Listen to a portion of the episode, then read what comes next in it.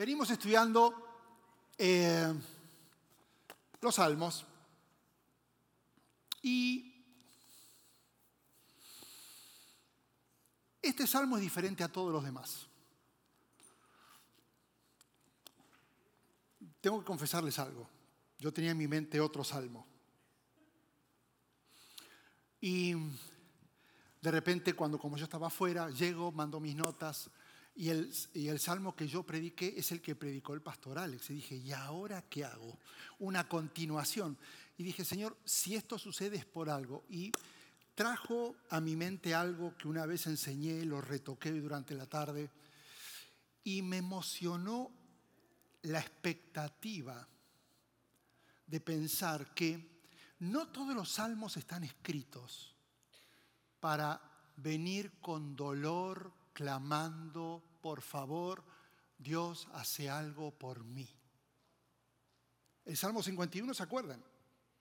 Lo que pasó David con Natán y, y, él en la confesión dolorosa y el tormento que vivió. Salmo 42, ¿se acuerdan? Como el siervo brava, necesito acercarme.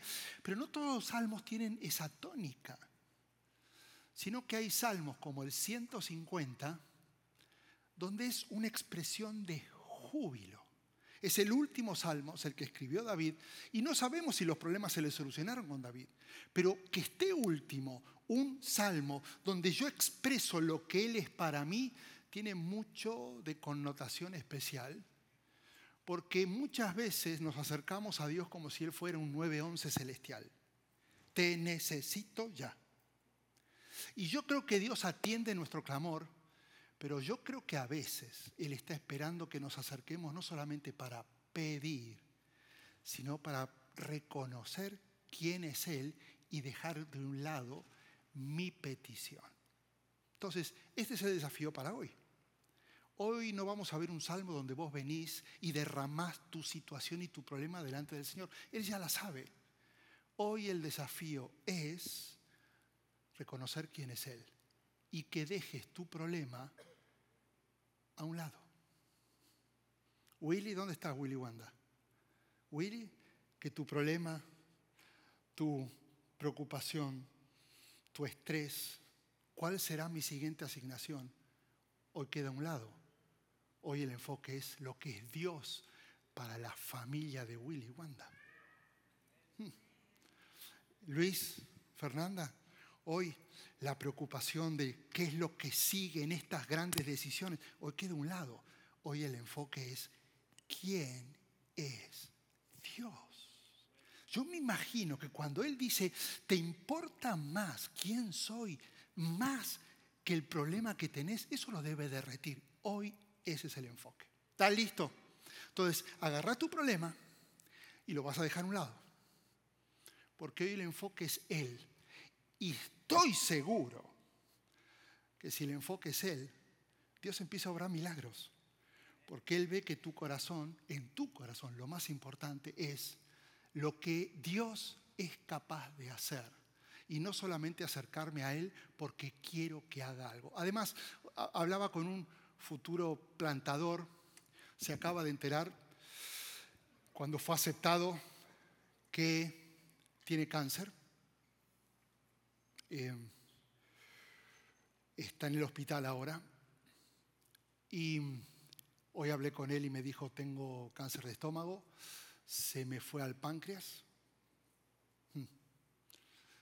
y no sé si lo voy a hacer. Y hoy oramos con intensidad, dijimos, a ver, Dios tiene un propósito. Y él me decía, ¿por qué Dios no está haciendo algo? Y ahí te va lo que, te voy a decir lo que le dije a él. Yo creo que Dios se glorifica más cuando alguien que Dios no respondió sigue diciendo que Dios es fiel. Y no tanto cuando Dios te respondió porque es más fácil decir que Dios es fiel.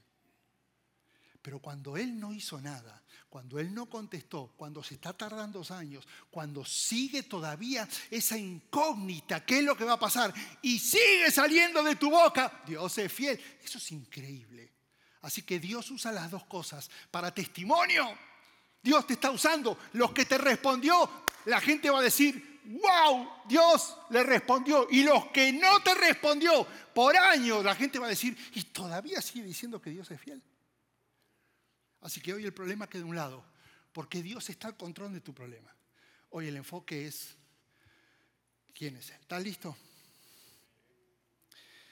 ¿Qué salmo este 150? Seis versículos con palabras que se repiten. Y lo quiero leer y lo vas a ir y, y degustalo, masticalo y no lo leamos rápido para que entendamos y lo podamos desmenuzar y entender de qué manera extraordinaria, inspirada por Dios evidentemente, David termina escribiendo el último salmo. Dice, aleluya, alabado sea el Señor. Alaben a Dios en su santuario, alábenlo en su poderoso firmamento, alábenlo por sus proezas, alábenlo por su inmensa grandeza. Alábenlo con sonido de trompeta, alábenlo con el arpa y la lira. No está poniendo condiciones, ¿eh? está diciendo alábenlo. No, no sí, no cuando, no, alábenlo. Alábenlo con panderos, alábenlo con danzas, con cuerdas, con flautas. Alábenlo con címbalos sonoros, alábenlo con címbalos resonantes. Que todo lo que respire alabe al Señor y vuelve a repetir la primera frase, aleluya, alabado sea el Señor.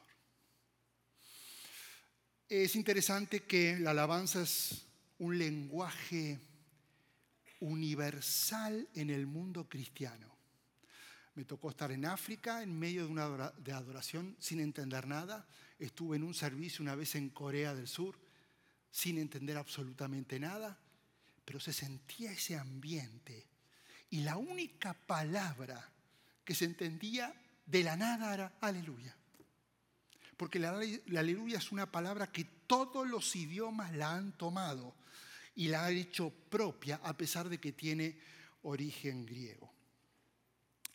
Em, la palabra aleluya es tan universal que cada idioma la adoptó y significa alabado sea el Señor. Interesante porque si te acordás, el Salmo 151 empieza, aleluya, alabado sea el Señor. Quiere decir que está nombrando la palabra aleluya y la siguiente frase es la definición de lo que es aleluya. 24 veces en el Antiguo Testamento encontramos la palabra aleluya y solamente cuatro en el Nuevo Testamento. Y esas cuatro veces están en capítulo 19 de Apocalipsis, versículo 1, 3, 4 y 6. Nada más. Es interesante que vos y yo normalmente no decimos constantemente aleluya, pero sí estamos dando constantemente la definición de aleluya. Dios nos usó en África, alabado sea el Señor, que significa aleluya. Eh, choqué, pero no me lastimé. Alabado sea el Señor. Dijiste aleluya, la definición, pero no dijiste aleluya.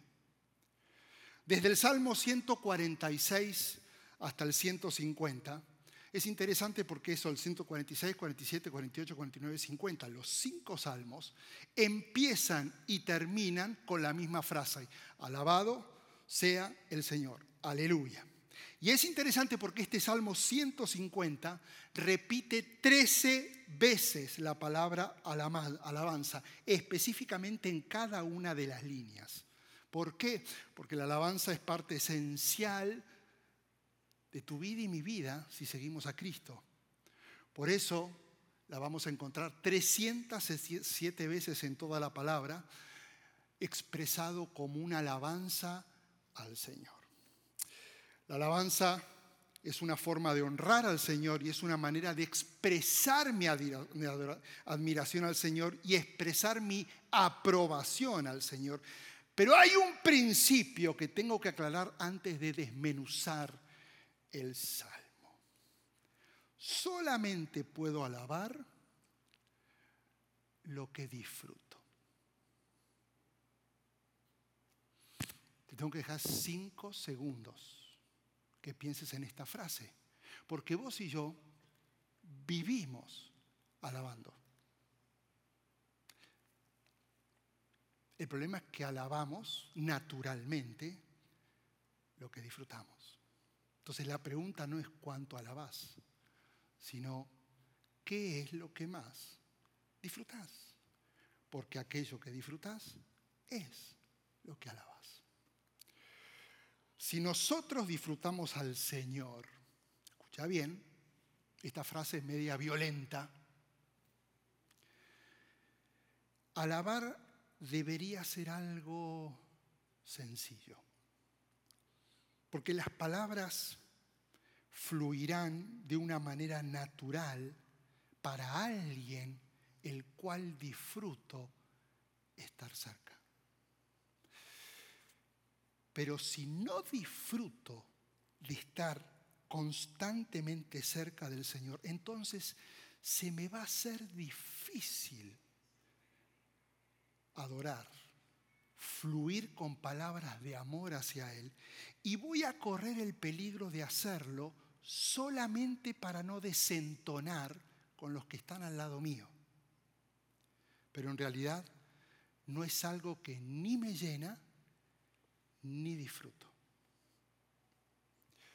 Alguien dijo por ahí, lo que está en el pozo saldrá en el balde. ¿Sabes lo que significa esto? Que si mi boca es el balde, entonces estoy expresando siempre lo que está en mi corazón. ¿Querés saber qué disfrutás? Grabate. ¿Qué sale de tu boca? Porque tu boca está saliendo lo que está en tu corazón, balde y pozo. Ahora, de una manera práctica, me gustaría explicarte la alabanza como un cuadro a través de este capítulo, que es el último de los salmos. Y, y hice este cuadro, si me lo pueden poner ahí. Y si querés sacar una foto, porque no, no lo voy a volver a poner, pero sí voy a hablar de este cuadro, que tiene cuatro marcos o cuatro límites arriba, donde la pregunta es ¿a quién alabo? Abajo, ¿dónde alabo? Hacia el costado, el ¿por qué alabo? Y hacia el otro costado, ¿cómo alabo? Cuando yo sé contestar estas cuatro preguntas, entonces puedo llenar ese cuadrado de elogios al Señor. Pero yo necesito saber el cómo, a quién, el por qué y el dónde para poder entender qué es lo que Él espera de mí y cómo yo me puedo acercar al Señor a pesar de los problemas que tengo. Así que voy a empezar con la primera pregunta, que es, ¿a quién se da la alabanza? Eh, parece una pregunta muy obvia, porque la primera respuesta ya la sé, ¿Cuál estás pensando? Que es al Señor, claro. Resulta que toda la alabanza es para Dios y eso se repite constantemente, no solamente en este salmo, sino en todos los salmos. Y el problema es que Dios no solamente quiere la alabanza, sino que Él está esperando la exclusividad de tu alabanza. Y ese es otro tema. Esto quiere decir que en mi vida puedo disfrutar de otras cosas, puedo tener eh, eh, gustos por otras cosas, pero todo aquello que me gusta no puede ser una amenaza en la acción de alabar que robe la atención o que quiera competir con lo que solo le corresponde a él. Hicimos un ejercicio en las vacaciones, costó, pero nos fuimos de los teléfonos. Y ahí nos dimos cuenta cuánto tiempo estamos perdiendo en los teléfonos. Karina estaba leyendo uno de los libros que me impactó una frase y decía, ¿qué diferencia habría en nuestras vidas si el teléfono lo usásemos para lo que fue creado el teléfono? Hablar. Y sacásemos todo lo demás porque uno llega a un momento que empieza a disfrutar del momento a solas entre él y yo, el teléfono y yo. Y se nos va el tiempo. Y eso es una forma de alabanza. Y mi teléfono no puede competir con lo más importante, que es el tiempo al Señor. Y no me digas que te la pasás leyendo Bible.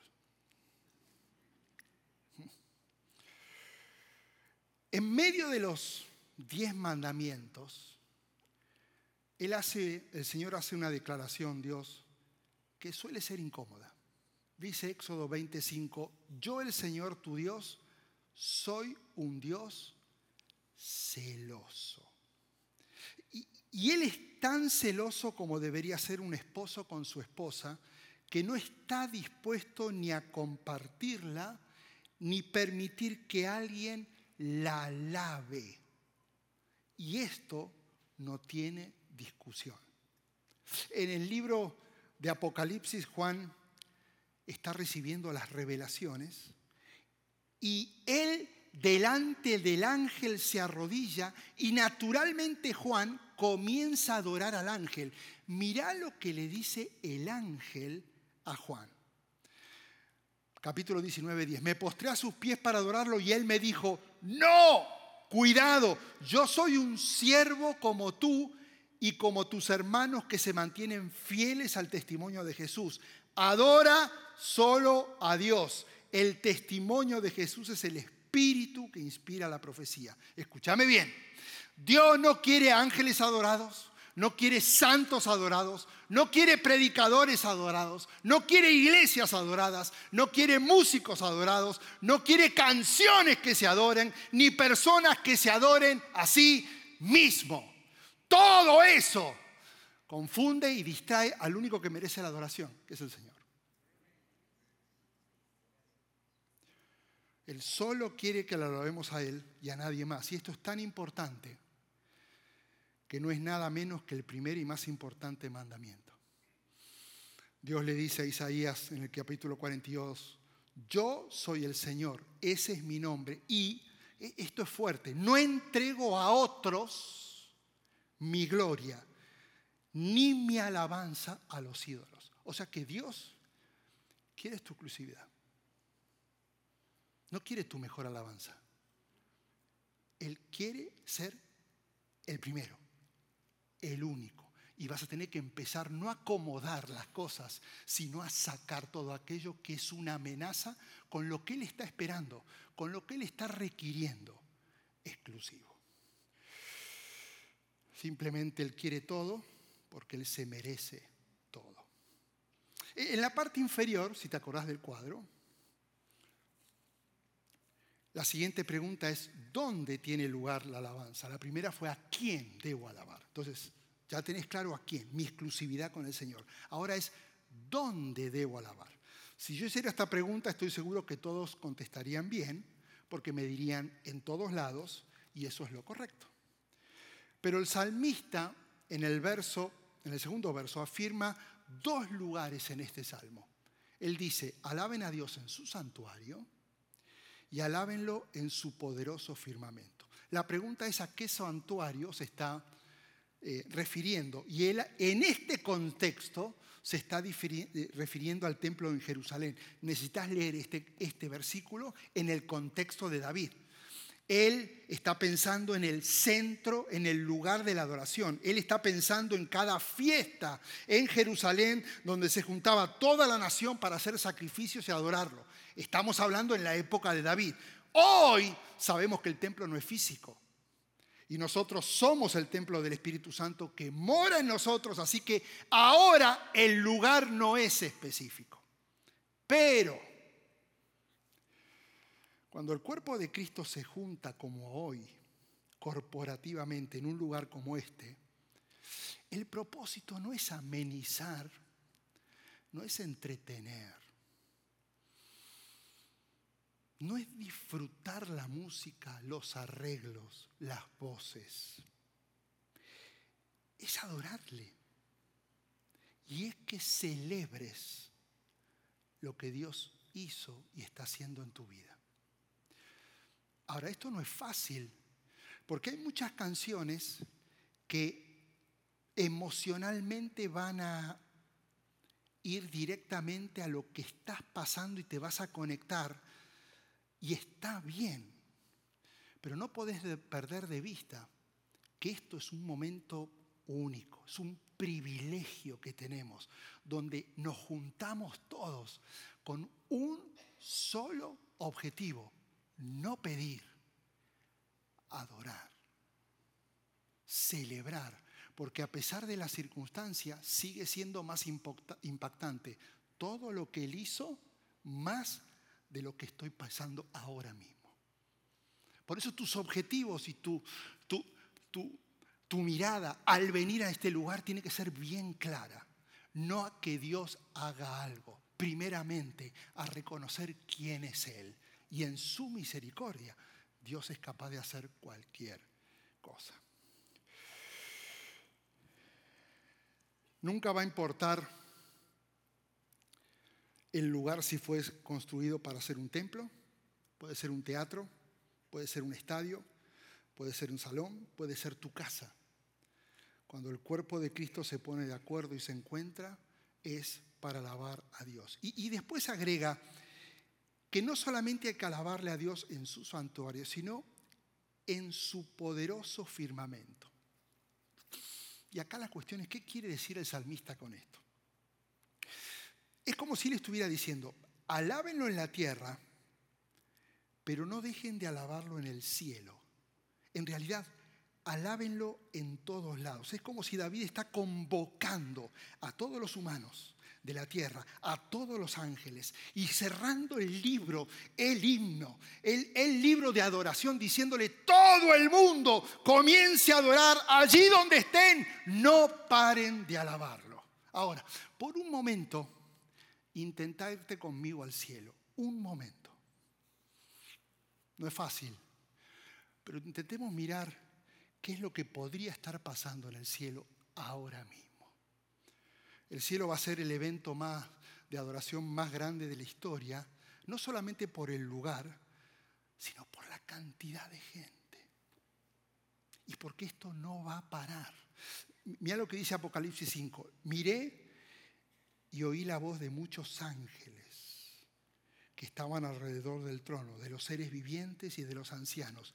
Y el número de ellos era millares de millares y millones de millones. Intenté hacer una cuenta en mi calculadora exponencial y no alcanzan los ceros. Y, y después agrega en el versículo 13, y oí a cuanta criatura hay en el cielo y en la tierra y debajo de la tierra y en el mar a todos en la creación que cantaban, escuchaste, el cielo, la tierra, debajo de la tierra, dentro del mar, todos cantaban al que está sentado en el trono y al cordero. Sea la alabanza y la gloria y la honra y el poder por los siglos de los siglos. ¿Lo ves? La alabanza al Señor es en el cielo, en la tierra, en el agua, porque no hay lugar donde no se alabe. No hay criatura creada por Dios que no alabe al Señor.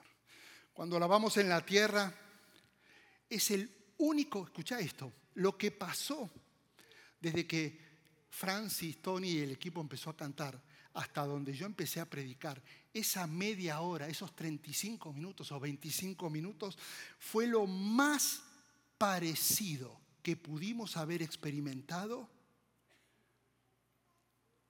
cuando nosotros lleguemos al cielo. Porque lo que hacemos acá lo están haciendo allá. Y lo más increíble es que vamos a ser parte de lo que ellos están haciendo por la eternidad. Hablando de trabajo, lo único que te vas a especializar en el cielo es en alabar. Así que no dejes de practicar en la tierra, porque es lo que te espera por la eternidad.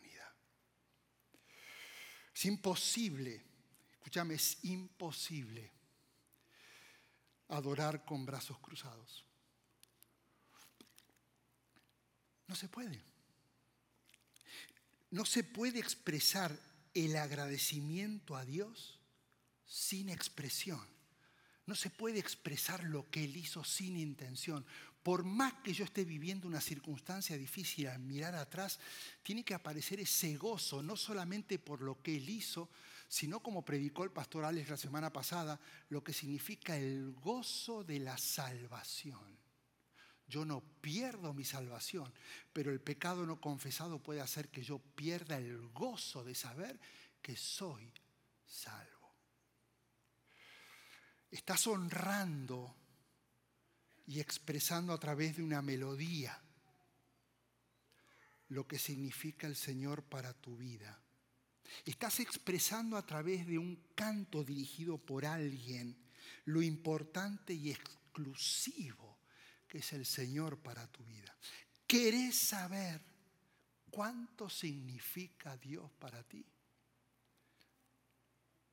Grábate en audio. O ponete la cámara, en vez de filmarme a mí, filma tu cara.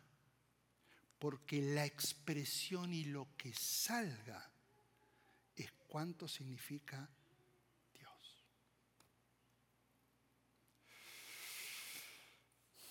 Y esto no significa que tiene que ser una iglesia que salga a saltar por todos lados, porque el saltar no es la mayor expresión. Siempre yo explico esto con instrumentos, ¿no? Creo que alguna vez lo dije. En, la orquesta hay violines, hay violas, hay chelos, hay contrabajos y siempre atrás los, los, ruidosos, los bronces, las trompetas, los trombones, están las maderas, la flauta. ¿Dónde está Manuel? La flauta. ¿Dónde está? no sirve para nada, pero ahí está la flauta, ahí está, ahí está. Y no existe y no se escucha. Entonces, en realidad, no es que aquel que es más flauta, suave y delicado se vuelva un timbal o un trombón. No es que el violín que es delicado se vuelva como una trompeta estridente. Dios hizo a cada uno como es, pero así como te hizo, tenés que dar tu máxima expresión. Entonces no es saltar, no es gritar, no es que seas hiperexpresivo. El único que sabe si estás dando tu máxima adoración sos vos. Nadie te puede juzgar, pero lo que necesito decirte es lo que Él espera. Que demuestres a través de una simple melodía y de una expresión cuánto significa Dios para vos. Esto me lleva al tercer lado del marco, del cuadro. ¿Por qué debe haber alabanza?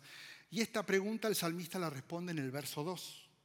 Él dice, alábenlo por sus proezas y alábenlo por su inmensa grandeza, por dos razones. Ahora, alabamos a Dios por lo que Él hace y alabamos a Dios por lo que Él es sin importar si lo hace o no. Yo no dejo de alabar a Él porque Él no me respondió. Yo sigo alabando y lo pienso alabar y no pararé de adorarle por lo que Él es, no por lo que Él hace o dejó de hacer. ¿Cómo podría dejar de adorarlo si Él es tan poderoso? Pensá en la creación. Escucha esto. Si vos decís, es que no tengo ningún tipo de motivo para darle gracias ni adorar al Señor. Todo me sale mal. Ok, tenés razón. Gracias por venir y por decírmelo. Pero déjame cambiar la perspectiva de tu mirada a lo que es Dios. Pensá en la creación. ¿Puede haber alguien tan creativo y tan perfecto que creó todo como está, con planetas girando en una perfección milimétrica para que todo esté en equilibrio perfecto. Pensá en tu respiración. Las plantas generan el oxígeno para que respires. Y con el dióxido de carbono que exhalamos, las plantas viven y por fotosíntesis generan oxígeno. Entonces, ellas florecen, sacan el oxígeno, nosotros lo respiramos, inhalamos, al inhalar ellas lo toman y es un ciclo perfecto. ¿En qué momento minimizaste esa perfección? Eso ya debería ser un motivo de decir gracias Padre, porque puedo respirar.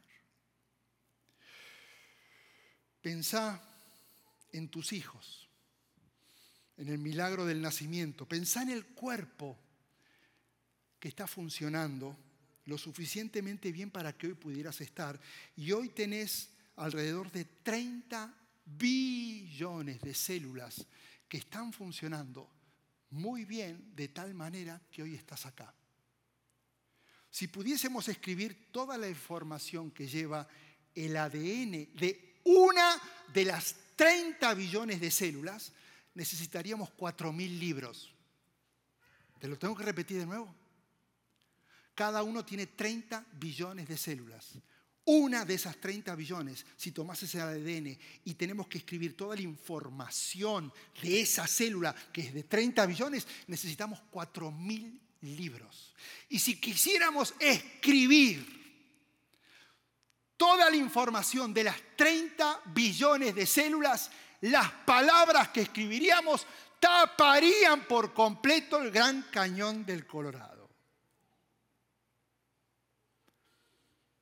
¿Eso no te inspira, a pesar de lo que estás viviendo, a vivir en agradecimiento? Y alabando al que te creó y al que te escogió. Siempre digo lo mismo, ¿no? Y con respeto a los niños que están escuchando, porque a lo mejor no es un tema que hablaron con papá y mamá. Pero vos no te olvides nunca que una noche de verano, tu papá y tu mamá tuvieron un encuentro, yo no sé si fue fugaz, yo no sé si fue planeado, yo no sé si fue premeditado, yo no sé, no existen las casualidades. Y te explico por qué. Porque en esa noche de verano, sea como sea, Dios necesitaba la información de tu papá, unir esa información con la información de tu mamá. Porque era un plan. No, es que mi papá, no, era un plan. No me expliques ni que te lo justifique pero Dios es soberano. Necesitaba, y de ese plan resulta que salieron millones de espermas corriendo.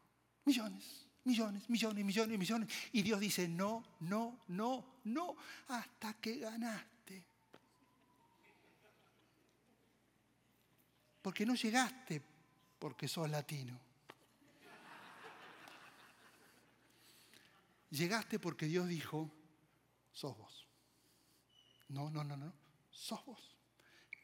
Te escogí. Hay un propósito, hay un plan. La cara, lo feo, lo lindo, lo gordo, lo chaparro, lo pelado, lo pelo. Y yo necesito aceptarlo, pero Dios me hizo así.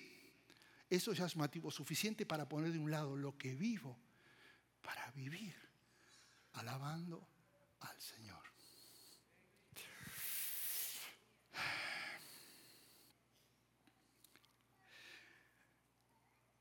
Y si no fuera suficiente todo esto, solamente enfócate en que Dios por amor envió a su Hijo a morir por nosotros. Ya está. Ponele que no logré convencerte y darte razones suficientes para vivir adorando a, un Dios que es poderoso y maravilloso. Entonces, enfócate en esto. Él nos ama tanto que envió a su Hijo Jesús a morir porque no teníamos chance. No lo hacíamos. El pecado hizo que nuestra naturaleza se vuelva pecaminosa y por nosotros mismos no lo hacían. Entonces, entonces haces un plan de rescate donde manda a Jesús y Él muere y resucita y Él es el salvoconducto para que otra vez tuviéramos la oportunidad, eligiendo creer, de tener vida eterna. Eso ya solo debería ser motivo para alabar a Dios. Pablo lo dijo así, gracias a Dios por su don inefable. Escucha esto, su inmenso poder y sus proezas se demuestran a través de la creación, redención, protección, salvación, provisión. Y ahora, a, a, veces para adorarnos se va a poder pensar en lo que Dios hace, especialmente si estás pasando por algo difícil, sino que hay que enfocarse en lo que Él es y siempre adorar y recordar los atributos de Dios. Cuanto más cerca estás de Él, más fácil se te va a hacer acordar los atributos y no tanto pedirle lo que Él ya sabe que necesitas. Cuando levantamos las manos estamos diciendo a Dios cuánto vale para mi vida, más allá de lo que Él es capaz de hacer y sin esperar que Él conceda lo que estoy pidiendo. Yo le alabo porque soy poderoso. Hay una fruta en África que se llama baya, la baya del gusto. Y es interesante, está en Kenia, porque su sabor se mantiene por una hora. Cuando uno come la fruta, el sabor se mantiene de tal manera en la boca que comas lo que comas, lo único que vas a seguir sintiendo en la boca es vaya. Déjame decirte algo. La alabanza es la valla de la vida.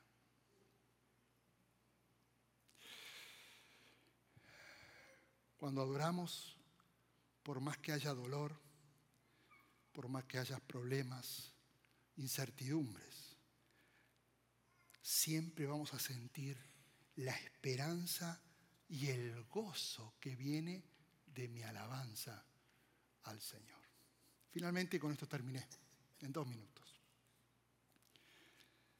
El último marco, ¿cómo se debe expresar la alabanza? Y el salmista dice, alábelo con los sonidos de trompeta, alábelo con arpa, con lira, con panderos, con danzas, con cuerdas, con flautas, con címbalos sonoros, con címbalos resonantes, y acá nos incluye a vos y a mí, porque hasta ahora estuvieron hablando de toda esta banda. Y vos dirás, ¿y nosotros dónde quedamos? Y acá entraste. Todo lo que respire, alabe al Señor. Y vuelve a definir la palabra aleluya. Alabado sea el Señor. Y no sé si te das cuenta que alabamos con instrumentos que el hombre hizo y alabamos con el aliento que Dios nos dio el hombre crea los instrumentos para que lo adoremos, pero también podemos adorarle a través de lo que Dios nos dio, la voz, la respiración. Tres versos son enfocados en instrumentos. Esto quiere decir que la música es importante. La música en el Antiguo Testamento era vital. Los músicos iban delante en la guerra en una actitud de alabanza. La música es parte de nuestra expresión de amor a Dios. La música como la oración es una forma efectiva de conectarme con el creador de la música y una forma poderosa de conectar mi espíritu con su espíritu. Y no sé si te pasa que cuando escuchas una canción de que yo escuchaba en mi, adolescencia, yo digo, oh, me está tocando, ya, ya es vieja, viejísima, pero me conectó y me transportó a esa época de mi vida. La razón por la que vos y yo cantamos es porque tenemos una razón para cantar. Y es Jesús. No se te olvide. No es la canción de moda. No es el ritmo. La razón por la que nosotros elevamos nuestra voz es Jesús. Alabado sea el Señor porque tenemos un Dios a quien adorar. Alabado sea el Señor, porque siempre tenemos motivos para adorarle. Alabado sea el Señor porque tenemos diferentes maneras de adorarle, con instrumentos o con aliento. Alabado sea el Señor porque podemos adorar al Padre en cualquier lugar, en cualquier momento y lo vamos a hacer por la eternidad.